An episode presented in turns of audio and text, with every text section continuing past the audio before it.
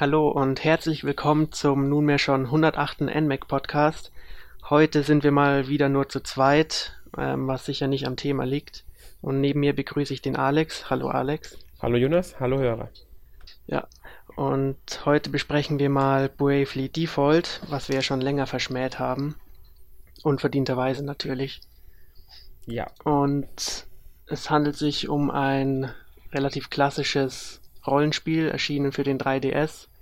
Und zwar bei uns vor ungefähr zwei Jahren, am ähm, 2013, im Dezember war es, glaube ich.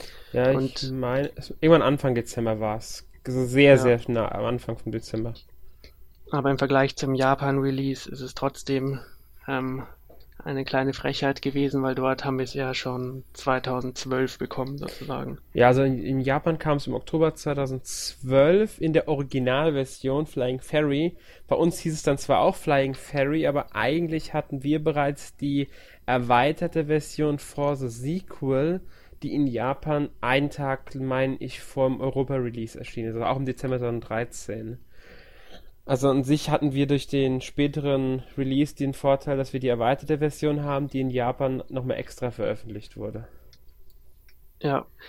ja. Anfangs wollte Square Enix, glaube ich, gar keine Lokalisation anstreben, aber mhm, genau. dann wurden Proteste laut und sie ja, haben sich doch dafür entschieden. Es waren nicht nur Proteste, das Spiel hat aber auch unglaublich Wellen geschlagen im Westen.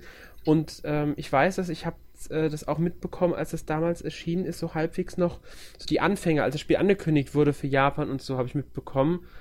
Äh, und da war das schon im Westen auch ganz stark auf den Newsseiten vertreten. Also da, wurde, da, da wurden viele darauf aufmerksam im Westen. Und ich denke, ja. seit Japan hat Square Enix auch gemerkt dann und hat sich entschlossen zu sagen, ja, das muss rüber. Es wurde ja auch anfangs mit dem Final Fantasy Namen vertrieben und es waren ja die großen Namen mit dabei. Mhm. Und ein sehr klassisches Rollenspiel, das eigentlich auch hier gut funktioniert. Ist jetzt nicht sehr speziell oder so. Genau. Außer muss man halt sagen, dass äh, außerhalb von Japan Nintendo selbst das Publishing übernommen hat. Das war auch Nintendo, die darauf aufmerksam wurden und gesagt haben, das Spiel bringen wir äh, nach Europa und Amerika, beziehungsweise äh, ich glaube, die haben es auch in Korea und Australien übernommen, Nintendo das Ganze. Ja, ich glaube, es war zu einer Zeit, wo Square Enix generell noch ein bisschen anders unterwegs war. Ja, aber Nintendo übernimmt ja relativ häufig bei Square Enix-Titeln zumindest den Vertrieb mit, wenn sie exklusiv für den 3DS oder so erscheinen. Also da ist Nintendo ja schon öfters mal ja, dabei stimmt. gewesen. Ja. Und die Lokalisierung übernehmen sie dann meistens auch mit. Ja, sie haben ja gute Übersetzer, das merken wir immer wieder. Genau, das merkt, hat man auch bei Bravely Default, wie ich finde, gemerkt. Ähm, auch wenn man, wenn man, ich, ich habe es jetzt nicht so 100% in Erinnerung, aber ich meine, dass ich die englische Sprachausgabe, die ja nicht in allen Szenen vertreten war, aber in manchen, äh, und die ähm, deutschen Texte, dass die nicht immer 100% zusammengepasst haben. Ist natürlich die Frage, ob das jetzt daran liegt, dass beides aus dem Japanischen einzeln übersetzt wurde, getrennt voneinander, ähm, oder ob das andere Gründe hat. Ich hoffe ja eher, dass es beides getrennt übersetzt wurde aus dem Japanischen und der Hintergrund dort liegt. Ja, das wäre eigentlich die beste Version, aber selbst wenn sie ein paar kleine Sachen ändern, darauf habe ich gar nicht so geachtet eigentlich. Ja, es ist mir nur aufgefallen ähm, an ein paar wenigen Stellen mit Namen, die dann ein bisschen anders ausfallen. Äh, und ja, es, ist, es, sind, es sind Winzigkeiten eigentlich. Es kann auffallen, wenn man mal ein bisschen auf die Sprach Sprachscore achtet. Ich habe es halt damals getestet ähm, und deswegen habe ich vielleicht ein bisschen mehr drauf geachtet, auf solche Kleinigkeiten. Okay. Ja. ja, wie schon gesagt, war es anfangs sozusagen ein, eine Fortsetzung von Final, ähm, äh, Final Fantasy for Heroes of Light. Ja, so Hast du das mal gespielt ja. eigentlich? Nee, gespielt habe ich nicht. Ja, ich habe es auch nur mal reingeschaut. Das war eigentlich ganz nett, mhm. aber man merkt schon, sie haben ziemlich viel verändert, um doch eine eigene Marke jetzt auf die Beine ja, man, zu stellen. Man muss halt auch sagen, For Heroes of Light damals war ja schon auf gewisse Weise ein indirekter Nachfolger von Final Fantasy 3, weil da haben sie ja erstmals dieses ganze, die Held, äh, vier Helden des Lichts und sowas aufgebaut und auch dieses Job wieder abgelegt. und dieses Jobsystem, das sie jetzt auch wieder verwendet haben, kam da im dritten Final Fantasy ja erstmals wieder auf ähm, und es gab es auch, soweit ich weiß, in diesem For Heroes of Light, oder war das da nicht drin? Ich habe es nur ganz kurz gespielt und, und das Einzige, woran ich mich erinnert, ist, dass die Welt sich dreht wie in Animal Crossing. Okay. Also ich erinnere mich jetzt auch nicht 100% dran, ähm, aber ich bin mir halt, ich, ich weiß halt, dass, dass, dass, dass die beiden, also das For Heroes of Light ist so ein bisschen der indirekte spirituelle Vorgänger von mhm. Bravely Default, aber es orientiert auch sehr, sehr stark an Final Fantasy 3. Manche sagen. sagen auch am fünften, aber den habe ich leider nie gespielt. Ich nicht, also. Den kann ich nicht sagen. Den will ich noch nachholen, aber bisher nicht zugekommen. Äh, das kann aber gut sein, dass ich gerade der Artstyle, wenn man sich das Cover anguckt und so, ähm, also amerikanische Cover zumindest, das Ganze, was da so veröffentlicht wird an Artworks, hat schon Gemeinsamkeiten, sage ich mal, mit, mit dem, was bei damals bei Final Fantasy 5 und ich glaube auch 6 veröffentlicht wurde. Ich glaube, das liegt aber jetzt auch an dem ähm, äh, zuständigen Artist, der ist für die Fantasy Der ist nicht unbekannt, gewesen. ja. Ähm, das war, wenn ich mich nicht ganz täusche, Akihiko Yoshida müsste das gewesen sein. Und, das kann sein. Ja, und der hat nämlich ähm, einmal Final Fantasy Tactics, Vagrant Story hat er gemacht, dann diesen Ogre Battle äh, hat er gemacht gehabt. Er war beim Final Fantasy 3 Remake für ein 3DS beteiligt und danach noch bei mehreren anderen, unter anderem auch bevor Heroes of Light, muss man dazu sagen. Ähm, und ja, halt jetzt bei äh, Bravely Default war er dann auch dabei und ich meine Bravely Second auch und da, da merkt man natürlich logischerweise die Gemeinsamkeiten, wenn er an solchen Spielen schon beteiligt war. Ja. Ja. Ja, wie gesagt, man erkennt schon sehr viel von anderen Spielen und genauso ist auch die Story am Anfang eigentlich aufgebaut. Also es geht wieder um eine Heldentruppe. Am Anfang spielen wir Tis, der seine Heimatstadt durch eine Katastrophe verliert und sich dann mit ähm, drei anderen zusammenschließt, natürlich wieder mal vier Stück, und sich dann ähm, bösen Mächten entgegenstellt und ein Imperium zu beschlagen hat und so weiter.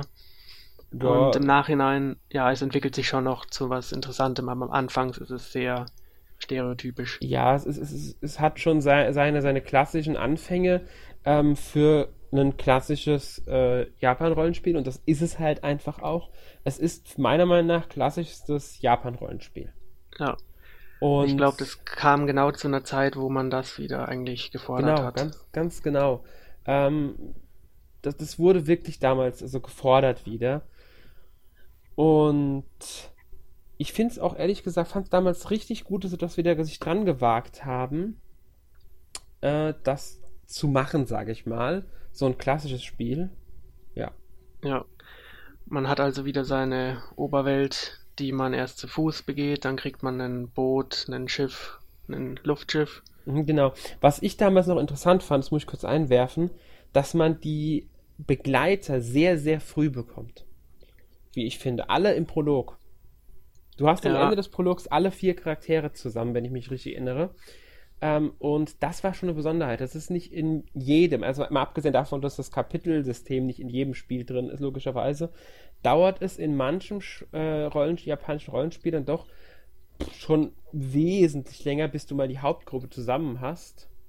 Nimm ja. Final Fantasy als Beispiel, da brauchst du, das spielst ja manchmal halbe Ewigkeit, da kannst du sein, dass noch im halben Spiel noch jemand Neuen dazu bekommst. Und dann geht wieder irgendjemand. Das genau. Das, so. das, haben sie hier halt, die haben so wirklich die vier wichtigen Figuren, ähm, Agnes, Tis, Idia und Ringabel. Ja. Alle in Prolog packen. Das finde ich richtig gut, weil dadurch können sie die Charaktere viel besser darstellen und das ist auch so eine Stärke meiner Meinung nach des Spiels, die Charaktere. Ja, man merkt schon, dass jeder auch persönliche Beweggründe hat, warum er mit TIS mitläuft. Mhm. Und die Geschichte schlägt ja auch eher politische oder religiöse Themen ein. Be beides, definitiv. Ganz große Rolle spielen Religion und äh, Politik in, dem, in der ganzen Welt. Also in Luxemburg ist das ja. Ja. Und äh, man kann sagen, sie begleiten TIS indirekt, weil eigentlich ist die zentralere Figur Agnes. Sie ist ja, die stimmt, wichtigere sie Figur. Ist, sie ist ähm, die Vestalin eines Kristalls, soweit Kristallen ich weiß. Des, Wind, des Windkristalls ist Und hat sich jetzt zur Aufgabe gestellt, wieder die Welt ein bisschen genau. aufzumöbeln. Ja, sie will die Kristalle wieder erwecken, damit die Welt wieder äh, ja, besser dasteht und so weiter. Ähm, das hat dann auch so klassisch, das klassische Element halt, du reist halt von, Wind, von Kristalltempel zu Kristalltempel, mhm. äh, um dort dieses Ritual durchzuziehen und ähm, ja, äh, bevor also, du das machen kannst, musst du halt ein Monster, das diesen Kristall befallen hat, besiegen. Das ist ganz klassisch. Ja, obwohl es wieder Kristalle sind, haben sie ja trotzdem die Kristalle als ähm, realitätsnahes Element irgendwie etabliert. Genau, und ja ich finde, ich finde Kristallorthodoxie und so. Genau, weil sie es als Religion auch aufziehen. Gibt es auch in anderen Spielen, äh, Japan-Rollenspielen, in denen die Kristalle eine Art Religion schon bilden. Das haben sie in Elgum Tales of auch gehabt. Aber nicht so extrem wie jetzt hier. Außerdem finde ich es halt einfach ähm, dieses Klassische, was sie hatten, dieses ganz Klassische, das fand ich so, so angenehm, wieder mal, bei dem ja. Spiel dann. Ähm, da hat mich überhaupt nicht gestört. Außerdem haben sie genug Modernes reingepackt. Das Kampfsystem sollte ja ähm, von Final Fantasy V orientiert sein.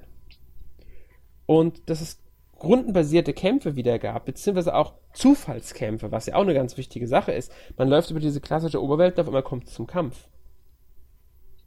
Ja, ja. Das ist, ja auch nicht so typisch mehr gewesen. Das haben sie eigentlich abgeschafft in vielen Spielen und haben stattdessen Gegner gemacht, die man sieht und die man aktiv angreifen kann. Und auf einmal hast du wieder Zufallskämpfe. Ja, und das hat sich ja gelohnt, also verkauft hat sich ja schon. Ja, auf alle Fälle. Das, ist, das Spiel war ein Riesenerfolg. Äh, ein Kritiker und Spielerliebling. Ich glaube, in Europa hat es erst einen langsamen Start hingelegt, das ist so im Vorfeld. Als es dann erschienen war, war es aber un unglaublich schnell ausverkauft wenn ich es richtig mitbekommen hatte damals. Ja.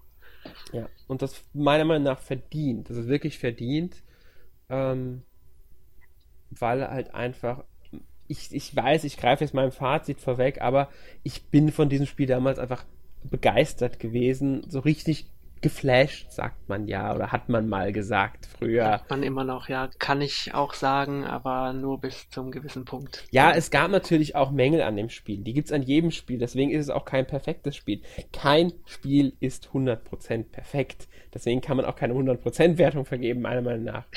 Du sprichst schon wie ein ähm, PR-Berater von irgendeiner Firma. Ja, es ist einfach so. Der sein Spiel verteidigen muss. Nee, es ist aber einfach so.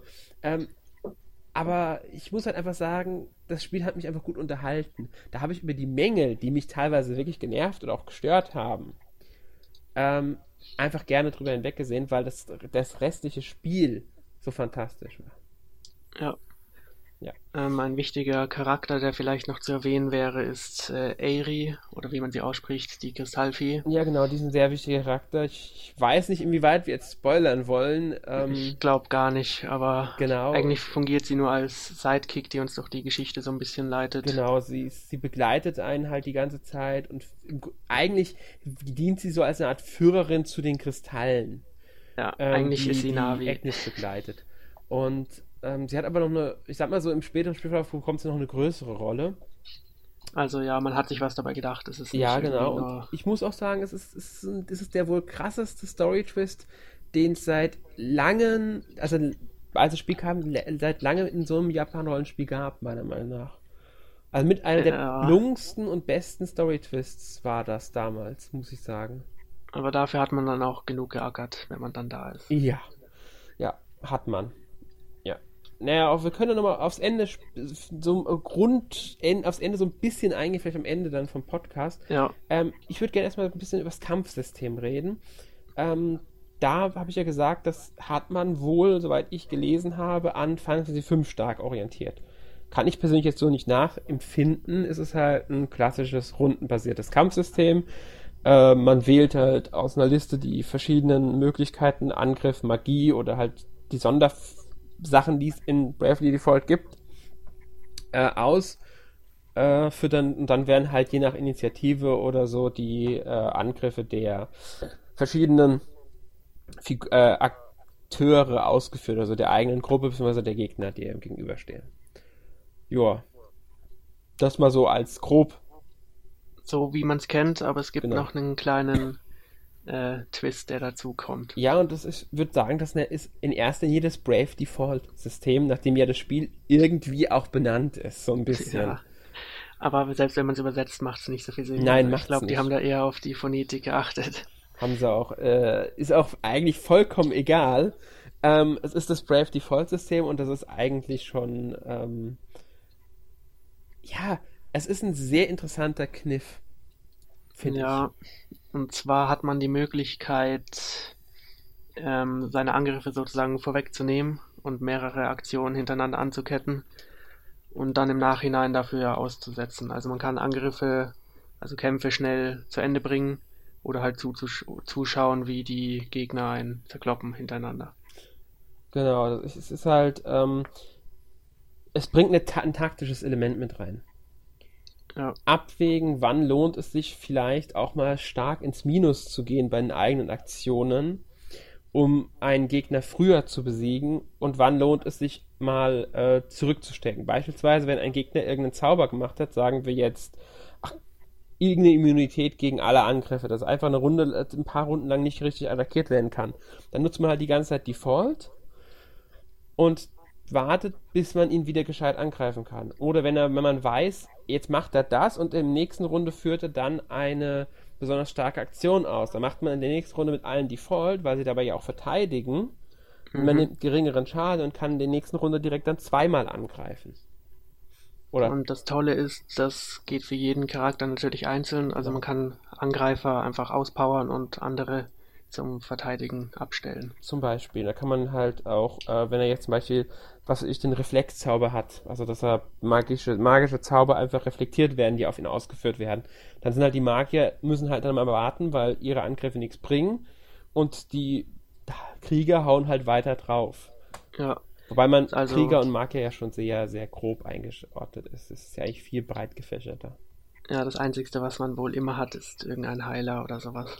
Ja, also wenn man möchte. Theoretisch muss man es nicht, aber man hat es automatisch. Ähm, theoretisch kann jede Charakter, erstmal muss man sagen, jeder Beruf, weil das sind ja an sich diese Jobs, das ja. Jobsystem, kann draufhauen. Also jeder hat eine Waffe und jeder kann auch draufhauen. Ähm, bringt halt beim einen mehr als beim anderen. Also ein Schwertmeister macht mehr Schaden als jetzt ein Schwarzmagier, wenn er draufhaut. Im Normalfall. Ja, anfangs ist eigentlich jeder erstmal Freiberufler, also wortwörtlich wie in Final Fantasy 3. Ja, so, so heißt der Beruf auch. Ähm, ist halt ein klassischer Abenteurerberuf, wenn man so will. Da kriegt man auch einige grundlegende Fähigkeiten ähm, in dem Beruf. Also ganz kurz erkläre ich mal, also jeder Job wird einzeln aufgelevelt. Also man hat erstmal ein Charakterlevel und dann levelt man noch mit den Jobpunkten, die man durch jeden Kampf bekommt, den jeweiligen ausgerüsteten Beruf auf, für jeden Charakter einzeln.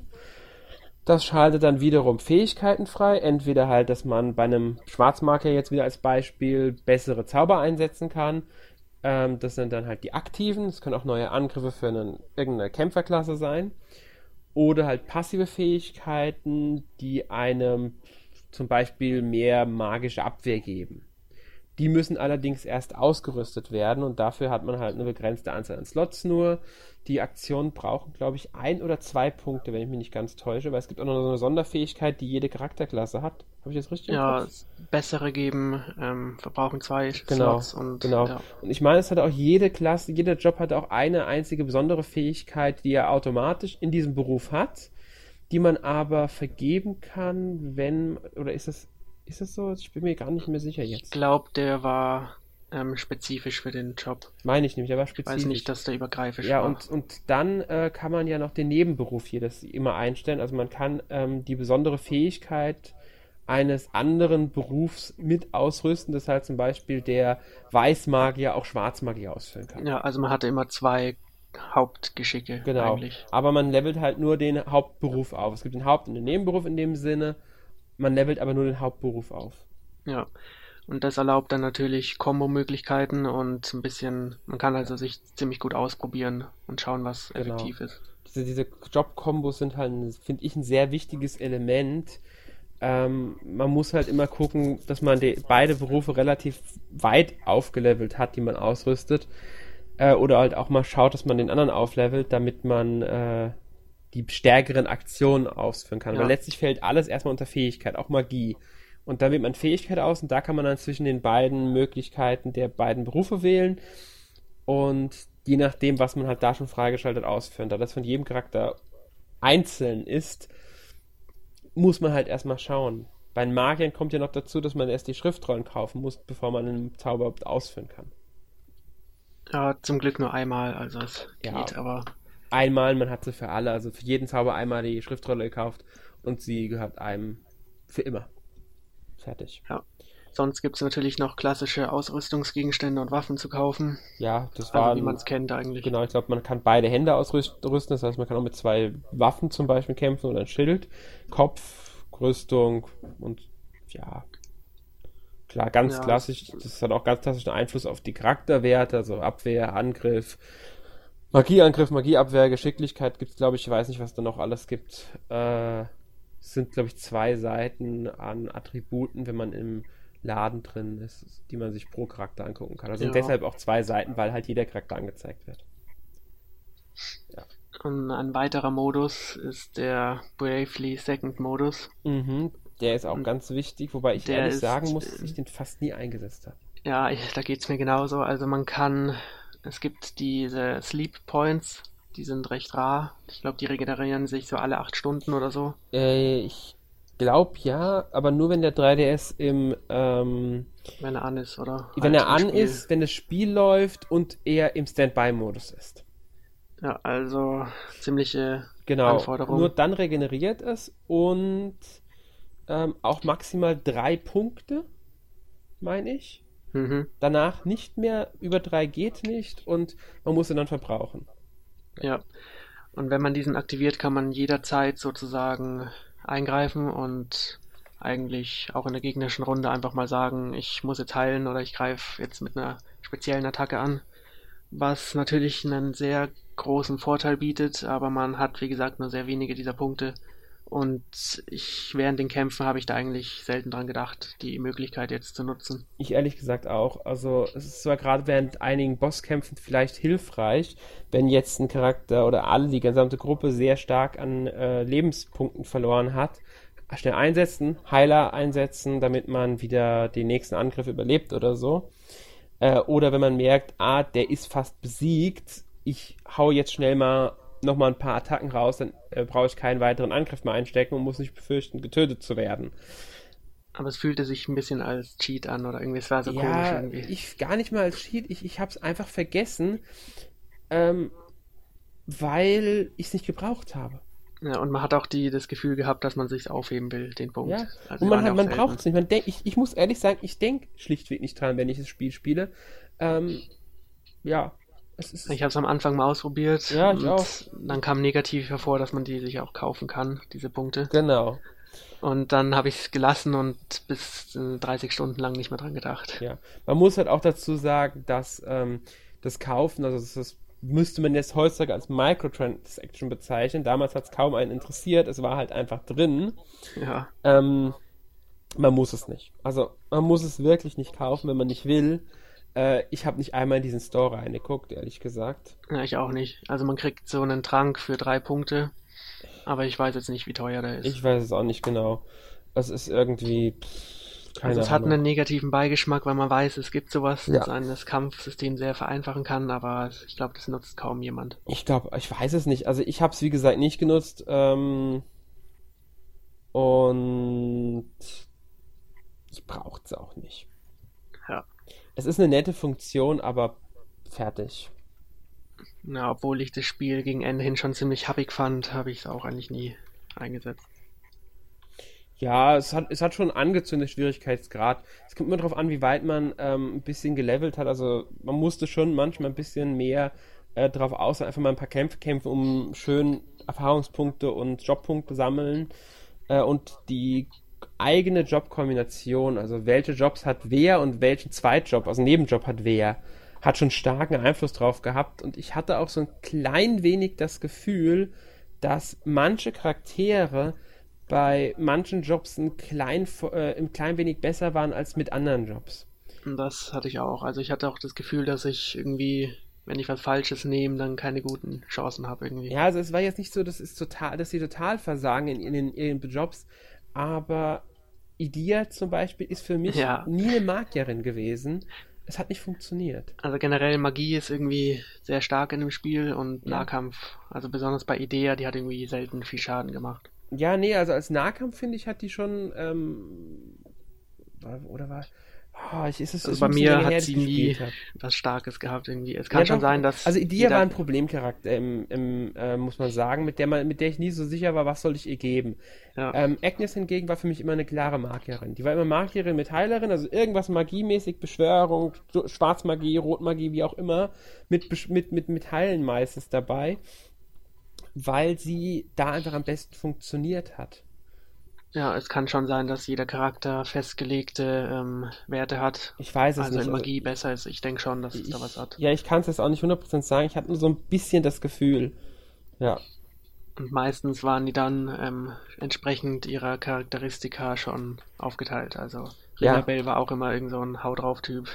Eher in die Richtung gehend, genau. Und Tis eher so ein Allrounder. Also das ist so ein, ja, Ja, er hat, ist weder ein Haut drauf noch ein äh, Magier irgendwie so richtig. Ja. ja. Ja, man muss auch dazu sagen, es gab halt, wie gesagt, nicht nur diese, diese, diese, jetzt klingt vielleicht so, dass es nur diese Haut drauf oder Magieklassen gab, gab es nicht. Es gab auch sowas wie Waldläufer. Oder Giftmischer oder ja, Tänzer. ähm, ähm, wie hieß das? Äh, Händler hieß es, glaube ich, dieser Kaufmann da, den man da hatte, der spezielle Fähigkeiten hat, der auch mehr Geld einbringen konnte. Oder der Schwertmeister hat auch viel mit Konter dann gehabt, dass er Konteraktionen machen konnte, wenn er Schaden genommen hat. Dann gab es den Zeitmagier, glaube ich, irgendwie sowas. ja, den, den hatte ich lang dabei. Ähm, der hat dann so eher Unterstützungszauber, oder war das. Panzer? Nee, der, ja, der hat halt ähm, schon unterstützt aber negativ aber- Buffs hat er, glaube ich, gemacht, gegen die auf Gegner. die Gegner und ich glaube auf sich selbst. Genau. auch Hat aber weniger. Angriffszauber gehabt dafür. Ja, und Ähm, dann gab es noch den Elementarmagier, glaube ich. Genau, gab es auch was in der Richtung. physische Angriffe ein bisschen aufpowert. Ja, der Pirat war auch nicht schlecht, muss man sagen. Also man sieht, jeder hat da seine eigenen Kombis dann herausgefunden. Genau.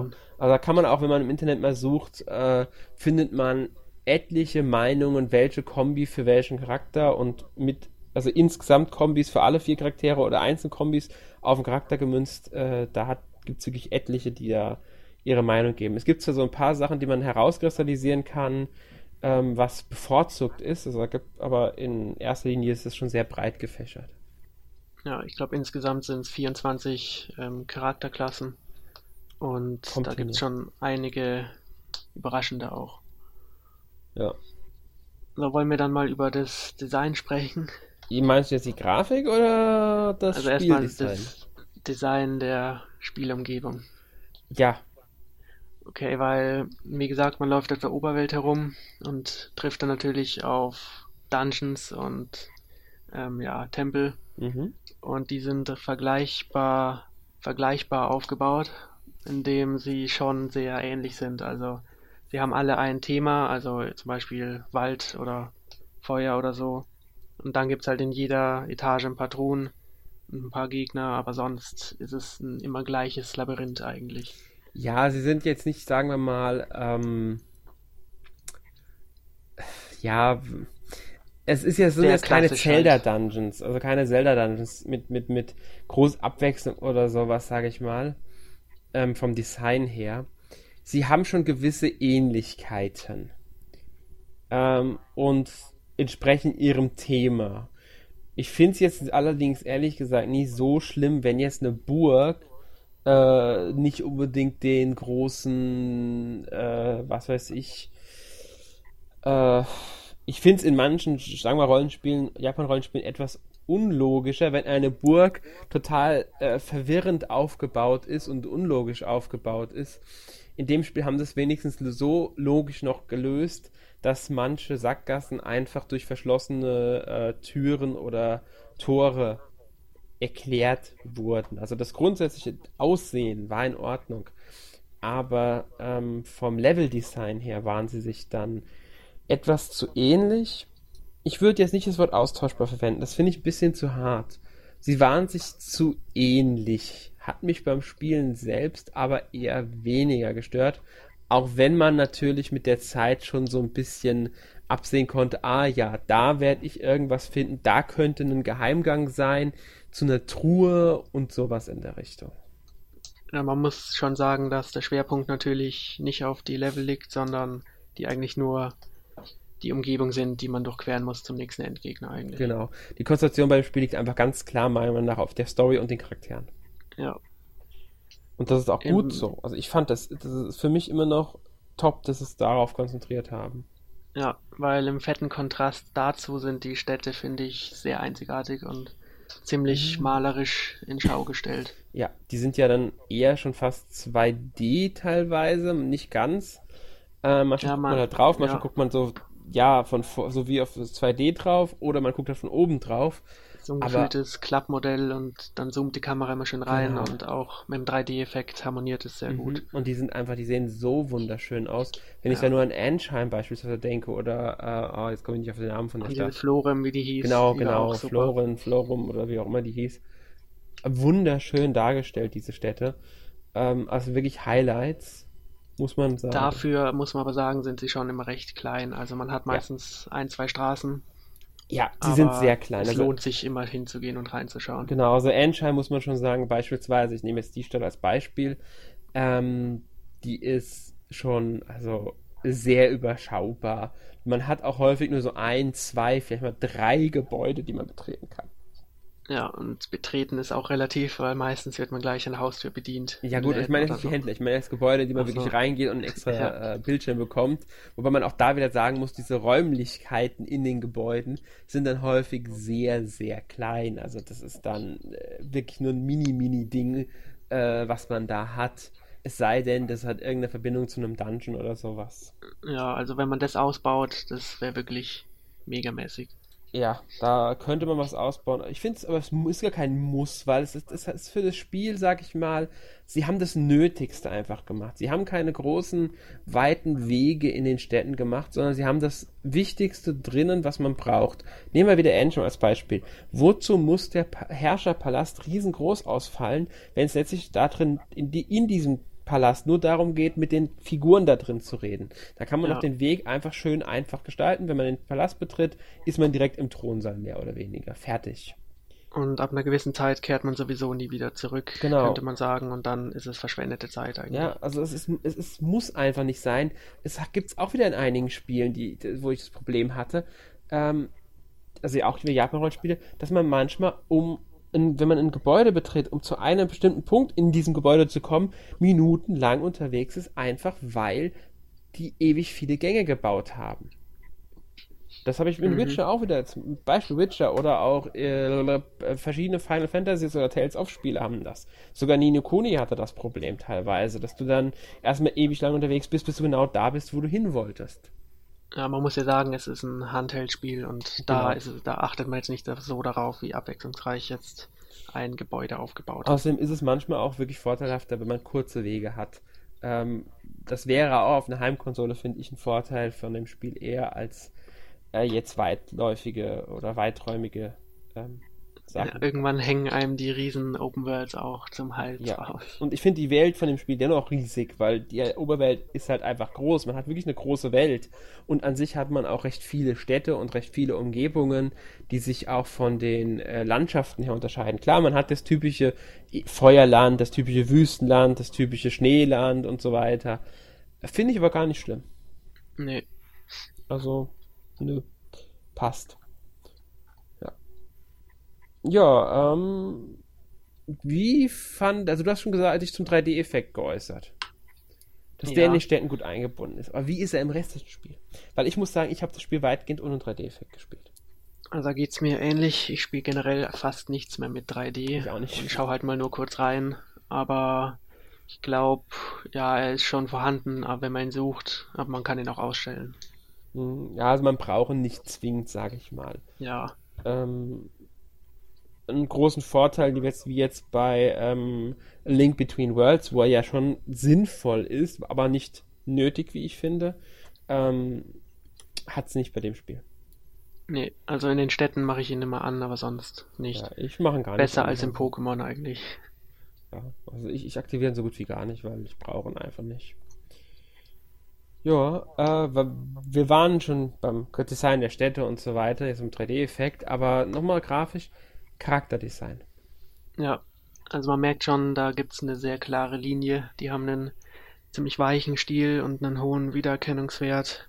Sind ziemlich sympathisch äh, zur Schau gestellt und so. Also Genau. es macht schon Spaß dazu zu schauen. Auf alle Fälle. Und ähm, Also sie, sie sehen klasse aus, finde ich, die Figuren äh, vom Stil her. Äh, ist ein bisschen Anime-like ähm, angehaucht. Also es ist schon, es hat schon diesen Anime-Stil so ein bisschen. Äh, Gerade die Charakterbilder, aber es ist dann doch wieder ein, auch eine, es ist ein speziellerer Stil. Die Gesichter sind schon sehr einfach auch gehalten, also Nase und sowas ist dann eher kaum auffallend. Ähm, ich mag ziemlich den, zurückhaltend und nicht so ja. herausstechend und so. Genau, ich mag den Stil sehr gerne.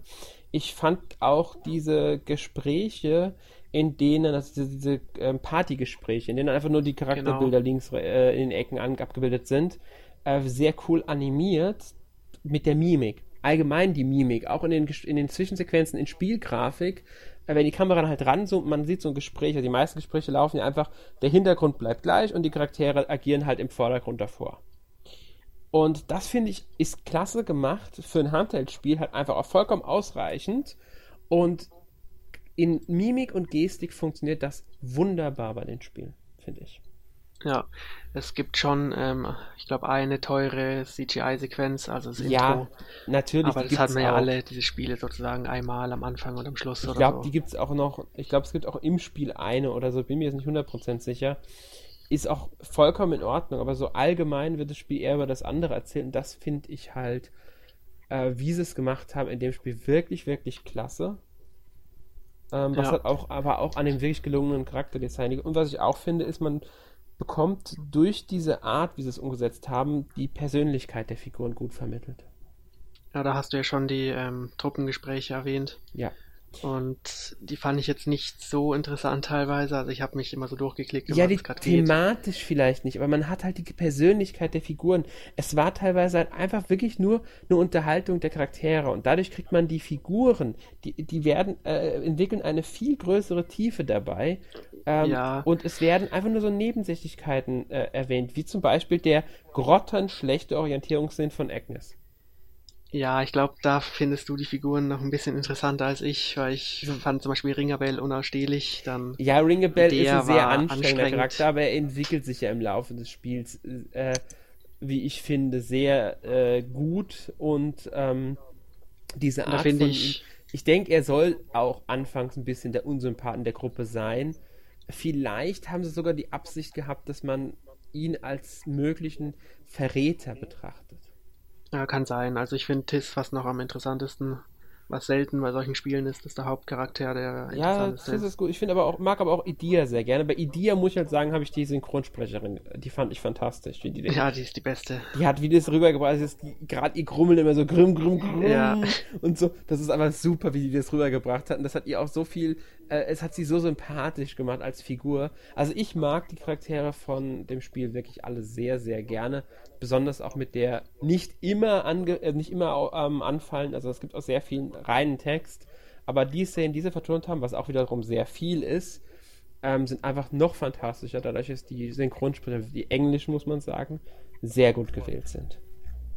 Ja, und das Tolle ist, es gibt sehr viele ähm, Individualisierungsmöglichkeiten, also man kann auch auf Japanisch spielen, wenn man will. Das geht auch, aber ich muss ja sagen, ich habe es auf Englisch gespielt, ähm, ja, weil ich dann doch ein bisschen auch gucken wollte, ob ich es verstehe.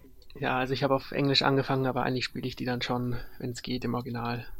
Ja, was bringt's mir, wenn ich es nicht verstehe? Also ich, ich, ich verstehe ja, wenn jemand sagt, er spielt lieber Sachen im Original, wenn er das gut versteht. Ja? Also, ja, also das, aber was bringt's mir, das japanische Spiel auf Japanisch im Original zu spielen? Ich bezweifle, dass ich dadurch Japanisch lerne. Dafür kriege ich viel zu wenig mit davon. Ja, dafür bringt es auf keinen Fall was. Genau. Aber ich finde das Englische, also das war nicht schlecht bei dem Spiel. Es war sogar fantastisch. Also ganz ehrlich, die englische Sprachausgabe ähm, war für ein Handheld-Spiel und äh, für ein Square Enix-Spiel, muss man auch dazu sagen, finde ich, fantastisch. Ja, also die war wirklich, wirklich gut kommt drauf an, an was man sich mehr gewöhnt hat in den letzten Jahren. Das ist natürlich immer so eine Sache, aber ähm, ich fand die wirklich, wirklich gut. Ich habe auch schon viel auf Japanisch gespielt, Spiele. Ähm, aber ich muss sagen, in dem Spiel fand ich die Englischen wirklich gut gewählt. Also wirklich toll, die Synchronsprecher. Die haben es gut gemacht. Ja. Ähm, insgesamt ist es also schon, man merkt schon, dass die Entwickler sich auf viele Kleinigkeiten auch spezifiziert haben, die früher nicht so toll angekommen sind. Du meinst Komfortfunktion? Ja, genau. Also man kann jetzt die Zufallskämpfe einstellen, ob man sie wirklich äh, braucht oder nicht. Also man kann die Prozentzahlen ändern. Man kann, glaube ich, in mehreren Stufen einstellen, ob man normal 50% mehr, 100% mehr, dasselbe geht auch im Minusbereich. Ja, Man kann auch komplett ausstellen, dann kann, levelt man halt nicht mehr. Aber wenn man jetzt zum Beispiel nur schnell von einem Punkt zum anderen will, ist das natürlich hilfreich. ja Ähm, also oder im wenn die im Gruppe. Notfall kann man einfach schnell raus. Genau, oder wenn die Gruppe halt sehr angeschlagen ist. Ja, hast du die oft ausgestellt oder Ja, so gut wie nie. weniger? Ja, ich hatte auch das Gefühl, immer irgendwas zu verpassen, aber Ja, ich habe so eher sogar Zeit- erhöht. Nee, das, das wäre mir zu nervig gewesen. Ja, nee, wenn ich, wenn ich wirklich einfach nur leveln wollte. Weil ähm, ich level meine, ich versuche in solchen Spielen immer sehr schön, sehr hoch zu leveln. Ähm, und am liebsten auch eigentlich jeden Charakter in jeder Berufsklasse aufs höchste Level zu bringen, was schon Arbeit. Ich habe es bis heute nicht geschafft, das ist Ja, Arbeit. dafür habe ich den Nerv nicht. Ähm, aber das ist sowas, was ich gerne mache. Äh, und ja, also ich, ich finde es aber gut, dass sie es drin haben. Sie haben es auch irgendwie innerhalb des Spiels begründet, meine ich. Echt? Ich bin mir nicht kann mehr sein. sicher. Aber man kann sich auf jeden Fall jetzt aussuchen, wo man leveln will. Muss nicht durch irgendwelche Ja, dummen Gebiete dann immer genervt werden. genau. Also es, es bietet sich schon an, das auszuschalten, wenn man Probleme hat mit Gegnern oder sowas.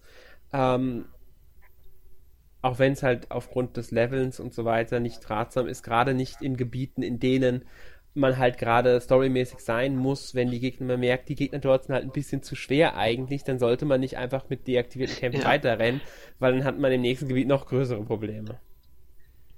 Ja, aber selbst wenn man mal kämpft, gibt's eine sinnvolle Vorspulfunktion. Also es gibt Mhm. ja in immer mehr solchen Rollenspielen die Möglichkeit, Kämpfe zu beschleunigen. Genau. Die gibt's hier auch. Also ich glaube vierfach und Ja, du zweifach. kannst sie ganz anhalten, du kannst normal laufen lassen, du kannst doppelt und vierfach. Ja, und ähm, ja, besonders wenn man viele Aktionen hintereinander ausführt durch das Bravely-System, macht es schon Sinn, da schneller durchzukommen. Ja, das ist definitiv, weil manchmal, gerade wenn du halt äh, einfach nur am Leveln bist, ähm, und ich muss halt ehrlich sagen, ich habe eine Zeit lang auch mal gelevelt mit, äh, das ist die nächste ähm, Sache, die noch ist, das Auto-Feature. Ähm, das, wenn du das, wenn man das aktiviert hat, dann führen die Charaktere automatisch ihre Aktionen aus.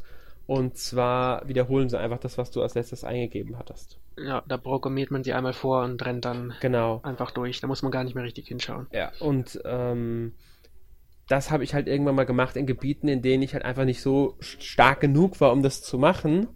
Ich habe nur alle paar Kämpfe mal geguckt, oh, wie weit sind, wie sind sie in bisschen Energie? Ah, okay, die brauchen ein bisschen was, hab denen wieder Energie gegeben, bin wieder einfach mit einer Hand das Ding gehalten, rumgelaufen, Kampf, gewartet, bis Kampf Ja. rum war, wieder gemacht. Einfach um ein bisschen zu leveln. Währenddessen habe ich eigentlich was ganz anderes gemacht, sogar teilweise andere Spiele noch gespielt. Ja, manchmal war es aber auch andersrum, wenn man auf vierfache Geschwindigkeit ähm, die gegnerische Phase überspringt und auf einmal waren sie alle tot. Ja, da hat man also, oder zumindest fast so, so, Moment, was jetzt passiert? Scheiße. Ja, alle vergiftet, zwei sind schon tot. Ja, das ist, kann einem auch passieren. War schon, ähm, ja. Aber es ist an sich eine äh, gute Sache, diese Vorspulfunktion, genau wie die Outdoor-Funktion, weil sie einem gerade in, ich sag mal, Kämpfen, die etwas leichter sind, wenn man wirklich grinden muss, also hochleveln muss, die Figuren, kann das sehr hilfreich sein. Ja, Ähm, interessant fand ich ehrlich gesagt auch die Street Pass-Einbindung. Also sie haben auch wirklich Street Pass eingebunden. Äh, und zwar am Anfang des Spiels, das ist wirklich ganz am Anfang des Spiels, wird die Heimatstadt von Tis zerstört. Genau. Ich komme nicht mehr auf den Namen, muss ich ganz ehrlich Äh, sagen. Norende oder so. Hä? Norende. Ja, genau, Ahnung, Norende war's. Äh, Jedenfalls, die haben sich wirklich was dabei gedacht, wie man äh, Street Pass sinnvoll ins Genau. Spiel einprogrammiert. diese Stadt baut man wieder auf.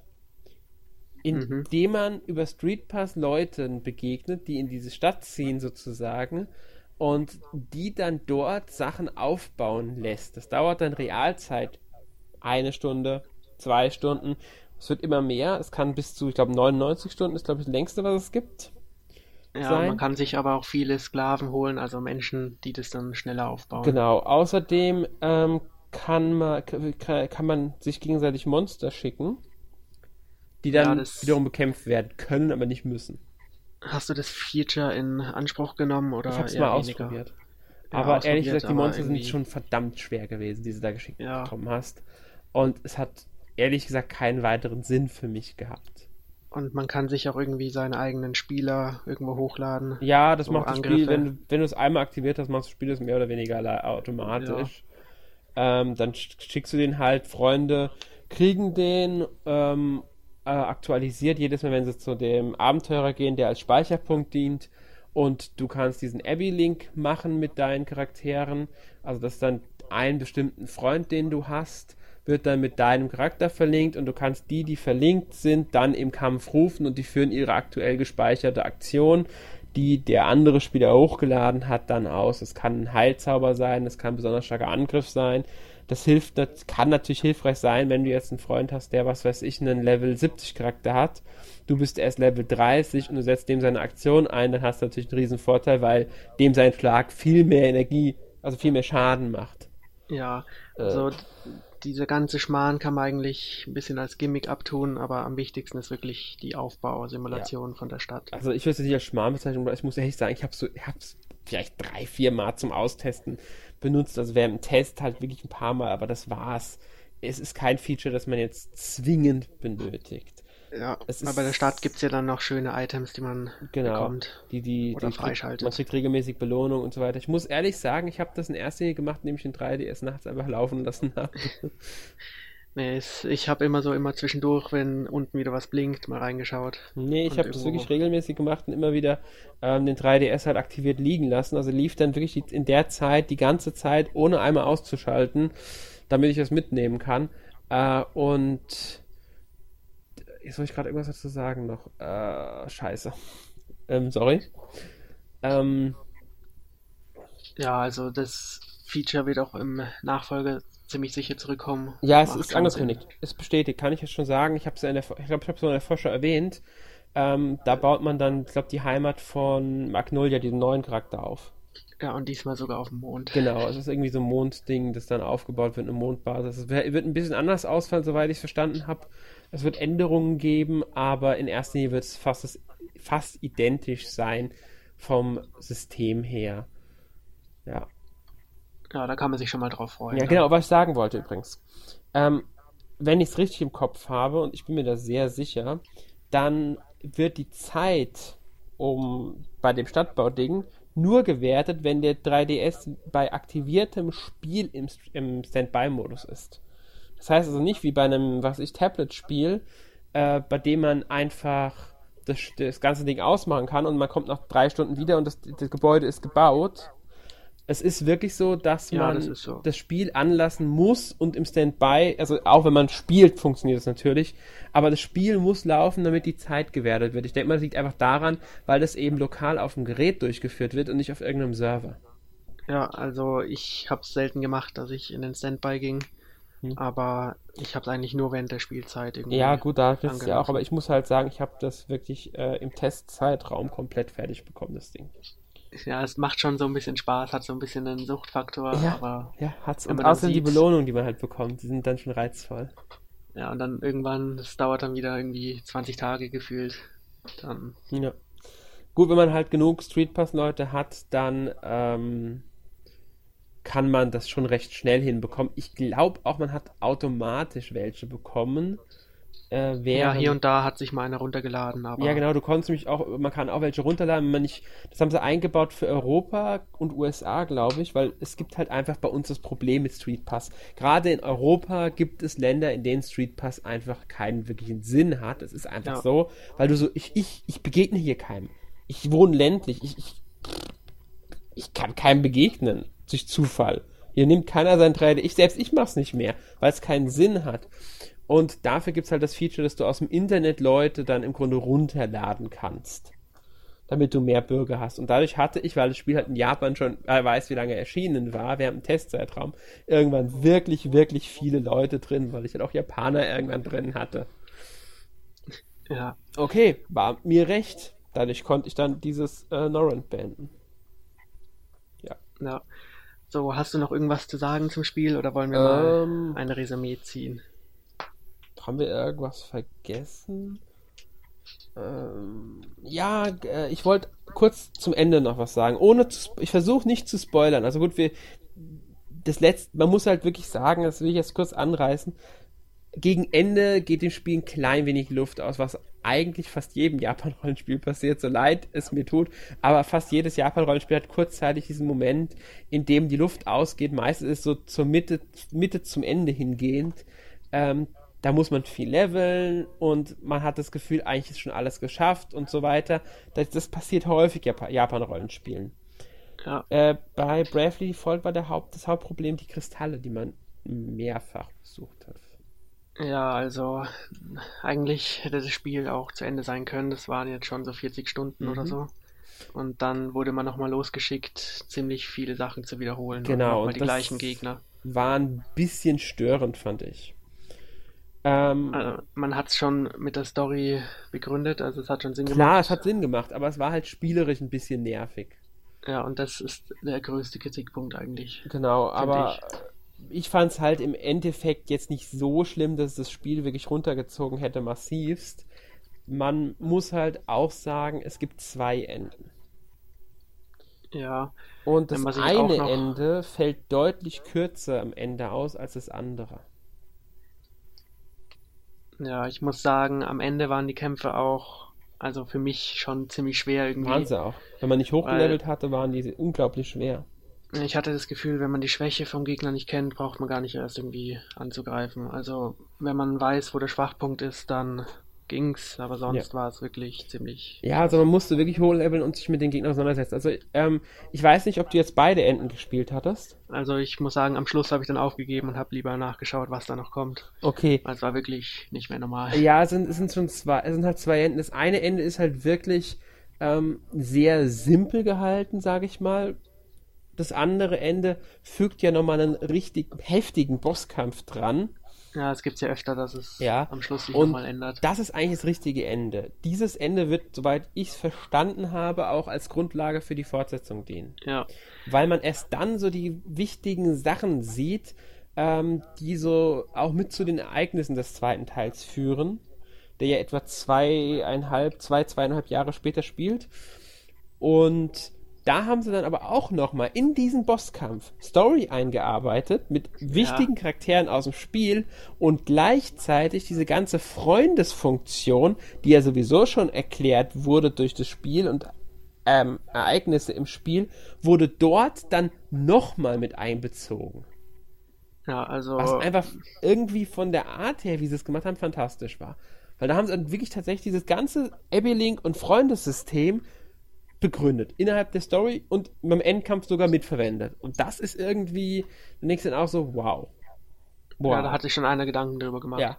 Aber was schade ist, ist halt, dass das nicht so viele Leute wahrscheinlich sehen, wenn es erst ganz zum Schluss versteckt ist. Ja, ähm, also das, die, die Kopplung ist ja nicht, die kriegt jeder irgendwann. Äh, bei beiden Enden kriegt man die mit. Ähm, aber dass, dass diesen letzten Bosskampf werden nicht alle gesehen haben, weil ich glaube, das Spiel hat auch keinen Hinweis gegeben. Es sagt dir zwar, dass du vor einem bestimmten Punkt, der entscheidet, welches Ende du bekommst, landest, aber ich bin mir nicht sicher, wie viele Leute dann ausprobiert haben, ohne vorher nach gelesen zu haben, dass es ein anderes Ende gibt. Ähm, äh, das, das nochmal ausprobieren, ob es jetzt, also das nochmal spielen direkt. Ich habe beide mir angeguckt. Beide Enden. Und der letzte Bosskampf. Hat sich ja gelohnt, glaube ich. Ja, der letzte Bosskampf ist der Wahnsinn, aber halt heftig. Ja, so wie es sein sollte in solchen Rollenspielen. Wobei ich sagen muss, er ist fast schon mehr Inszenier ähm, fast mehr Inszenierung als Kampf selbst. Der Kampf ist schon gut gemacht und ist auch ein toller Endbosskampf. Aber der hat schon so viel Inszenierung mit drin, dass es auch fast schon als Zwischensequenz durchgehen könnte mit interaktiven äh, Einge Einbauungen da. Na, wie viele Stunden hast du denn so gebraucht? Ah, so insgesamt? Leichteres, ich weiß es nicht mehr auf jeden Fall ein schon sehr umfangreiches Spiel. Sehr, sehr umfangreich. Also es, es, es hängt natürlich auch davon ab, wie viel du levelst und so weiter, wie viel Zeit du verwendest. Da gibt es auch die Nebengeschichten, die haben ja, die gab es ja auch, Nebenmissionen, Nebenquests, ja. die werden jetzt gar nicht großartig erwähnt. Ähm, die werden auch ziemlich gut belohnt eigentlich. Ja, und die waren auch sehr schön erzählt teilweise. Und dann darf man auch nicht vergessen, dass man für jeden Beruf einen Asteriskenträger besiegen musste, also einen bestimmten Bossgegner, der genau diesen Beruf auch hatte, bevor man ihn den überhaupt haben konnte. Und man musste gar nicht alle Berufe bekommen, weil nicht alle in der Story verankert waren. Einige gab es die Nebengeschichten. Ähm, Und manche waren wirklich gut versteckt. Den Piraten hat nicht jeder gefunden als Beispiel. Ja, das hat mich auch an Final Fantasy 3 dann wieder Ja. ein bisschen erinnert. Und wahrscheinlich auch an 5, was ich halt nicht, gespielt habe, aber das wird wohl da so ähnlich gewesen sein, weil da hatten sie das Jobsystem wohl auch. Und da soll ja das, Charakter, äh, das Kampfsystem her so ein bisschen stammen. Nicht jetzt Bravely, Brave Default System, aber so äh, grundsätzlich sollen sie da so, so Sachen entnommen haben vom Fünfer. Ja, glaube ich auch. Ja, ähm, Aber sonst kann man, kann man sagen, auf jeden Fall zu empfehlen, besonders in der Hinsicht, dass der zweite Teil vor der Tür steht. ja, 26. Februar, wenn ich mich richtig Ja. erinnere. Ja. Ja, also, ähm, meiner Meinung nach eines der, wenn nicht sogar das beste Japan-Rollenspiel der letzten Jahre. Okay. Ähm, also definitiv eins der besten. Vielleicht das Beste ist schwer zu beurteilen, weil ich die alle gespielt habe. Äh, Ja, ist immer ein bisschen schwer, den Überblick. deswegen, ist, kann, man kann nie 100% sagen. Deswegen fälle ich ungern den Begriff das Beste vom Besten. Nee, es ist eins der Besten, sage ich mal. Ja, und auf jeden Fall, wenn man weiß, was die alten ausgemacht haben, die alten Spiele, dann weiß man, auf was man sich hier einlässt. Genau, und ähm, ich finde es halt gerade in Hinsicht äh, Story und Charaktere fantastisch. Äh, ich bin froh, dass es einen zweiten Teil gibt. Ich bin froh, dass man einige alte Charaktere wie Idia wiedersehen wird. Ich freue mich schon drauf. Ja, Ich freue mich drauf auf die neuen Charaktere. Ich bin neugierig auf die. ist ja auch interessant, weil im Gegensatz zu Final Fantasy strebt man hier eine direkte Genau, also man, an. man erfährt, wie es mit ihnen weitergegangen ist. Beispielsweise, Agnes ist jetzt Päpstin auf einmal. Das ist halt auch so, Ja, die soll Päpstin sein.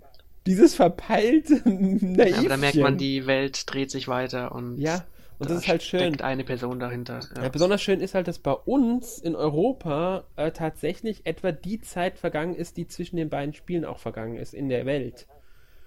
Ja, noch ein weiterer Sinn. Ja, und das finde ich halt ist noch ist auch schön. Das ist natürlich jetzt Zufall, dass es bei uns so geklappt hat, aber finde ich eine schöne Sache. Ähm, wir haben das Spiel ja sowieso zwei Monate vor Amerika irgendwie, glaube ich. Die USA kriegen das, glaube ich, erst im April. Ähm, muss man ja auch mal haben. Dafür kriegen die halt Fi- Fire Emblem jetzt schon und wir halt erst irgendwann später. Ja, das- Also, nee. Niemand ist damit glücklich, Nee. egal wie es läuft. Die hätten einfach zeitgleich bei, bei beiden dasselbe veröffentlichen sollen und fertig wäre es gewesen. Aber okay, ich Ja. beschwere mich ja gar nicht.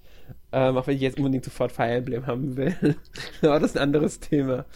Ähm, nee, ich freue mich auf den Nachfolger. Äh, und Ich bin mir sicher, dann kommt auch noch äh, Bravely Third oder so.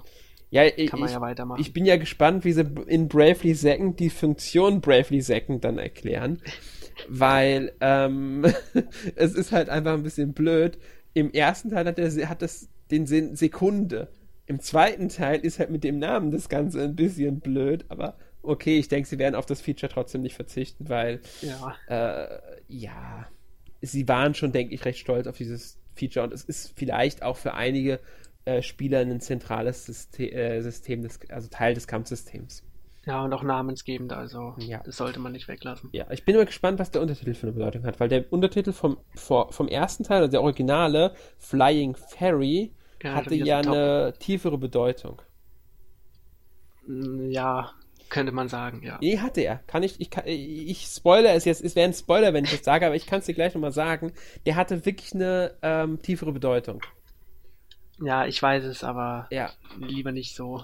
Ja, ich, ich bin mal gespannt, ob der zweite, wie war der äh, Endlayer? Endlayer, ja. Ob da auch irgendwas hintersteckt. Ich kann es mir momentan von dem Wort her, von den Wörtern her nicht vorstellen, ehrlich gesagt. Ähm, aber wäre halt schon interessant, wenn da auch irgendwas hintersteckt. Sie haben es Ja. mal angedeutet in einem, äh, in irgendeiner von den Machern dahinter, ich glaube, das war sogar äh, Tomoya Asano, der Produzent. Ich bin mir nicht ganz sicher, müsste aber er gewesen sein. Ich glaube, der hat angedeutet, dass da wieder was Besonderes hintersteckt. Dann kann man sich ja drauf freuen. Ja. Ich bin gespannt, was es dann sein wird.